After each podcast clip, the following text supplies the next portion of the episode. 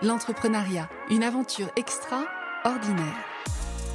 Manager, rebondir, entreprendre, réseauter, les entrepreneurs de la Côte d'Azur livrent leurs secrets. Une série de podcasts à partager sans modération. Jean-Paul Kipper, bonjour. Bonjour Laure. Dans cet épisode, Jean-Paul Kipper, entreprendre malgré tout, défi et réussite. Vous êtes en train de monter un projet entrepreneurial d'import et d'export de bois. Alors je vais vous faire travailler votre pitch. Présentez-moi, vendez-moi votre projet. Euh, je travaille sur un projet qui consiste à accompagner les personnes qui souhaitent euh, faire des créations pour elles ou pour les commercialiser dans la, création artisanale. Donc je fournis euh, du bois d'olivier de qualité, d'origine méditerranéenne, et j'accompagne ces personnes pour la réalisation de leur projet.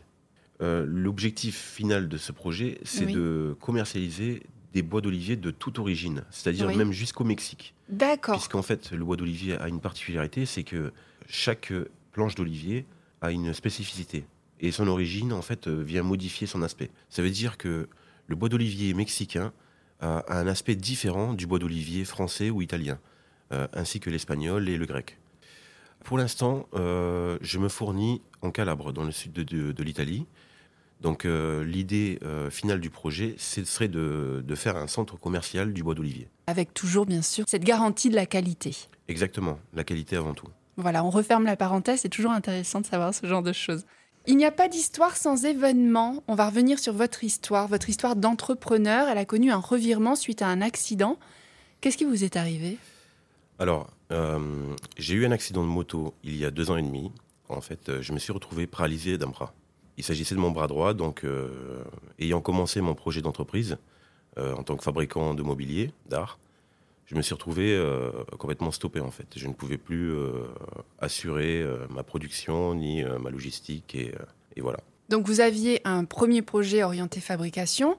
L'accident remet en question l'intention du projet. Il a fallu faire un deuil de l'ancien projet, accepter un nouvel état, une situation de handicap et surtout se réinventer en quelque sorte. Donc c'est un processus qui, j'imagine, a dû prendre du temps. Enfin, deux ans et demi, ça me paraît euh, tout proche. Euh. Euh, ça paraît proche, mais c'est également très très loin, puisque il a fallu se battre au quotidien pour poursuivre en fait sa passion. C'est vraiment ce qui était compliqué, puisque lorsque j'ai démarré mon projet, j'avais investi beaucoup de temps, beaucoup d'argent, beaucoup d'efforts, beaucoup de sacrifices, puisque j'ai une vie de famille à côté. Cet accident est vraiment venu tout remettre en question et vraiment tout liquidé. Quoi. L'entrepreneuriat, une aventure extra. Mais il y avait la petite flamme.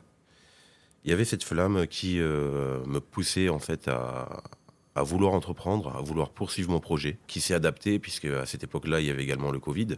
Beaucoup de personnes se sont retrouvées confinées et euh, euh, se sont lancées dans, le, dans la fabrication par soi-même. C'est ce qui était intéressant puisque avec mon handicap, je ne pouvais plus faire autre chose qu'accompagner euh, les personnes qui voulaient euh, fabriquer par eux-mêmes.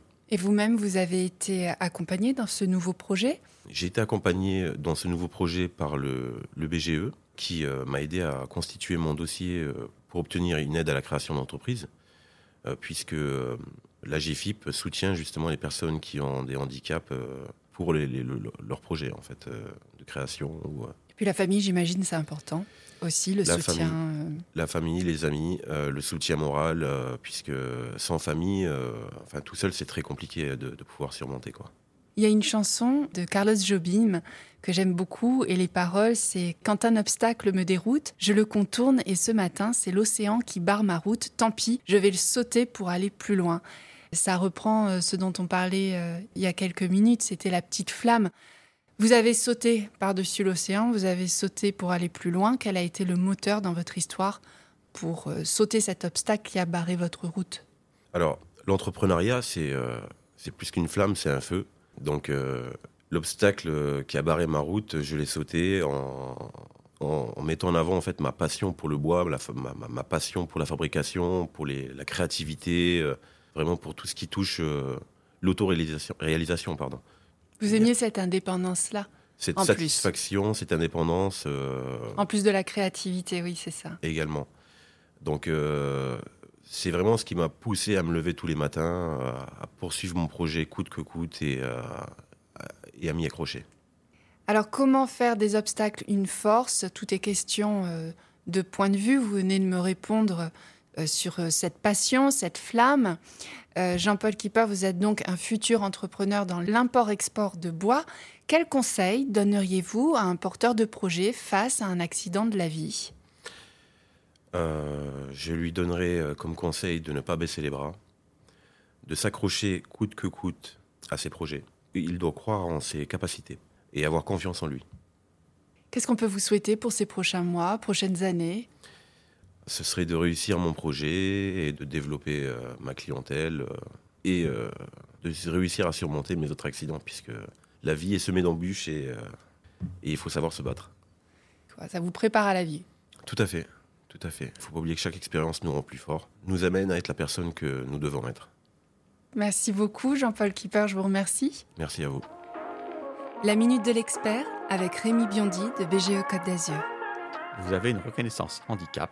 La création d'entreprise peut être une alternative à l'emploi salarié.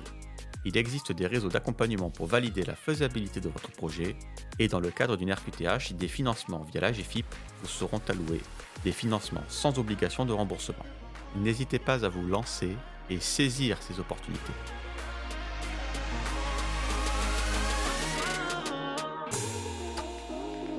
une série imaginée par l'association BGE Côte d'Azur et réalisée par le studio Podmedia, créateur de podcasts.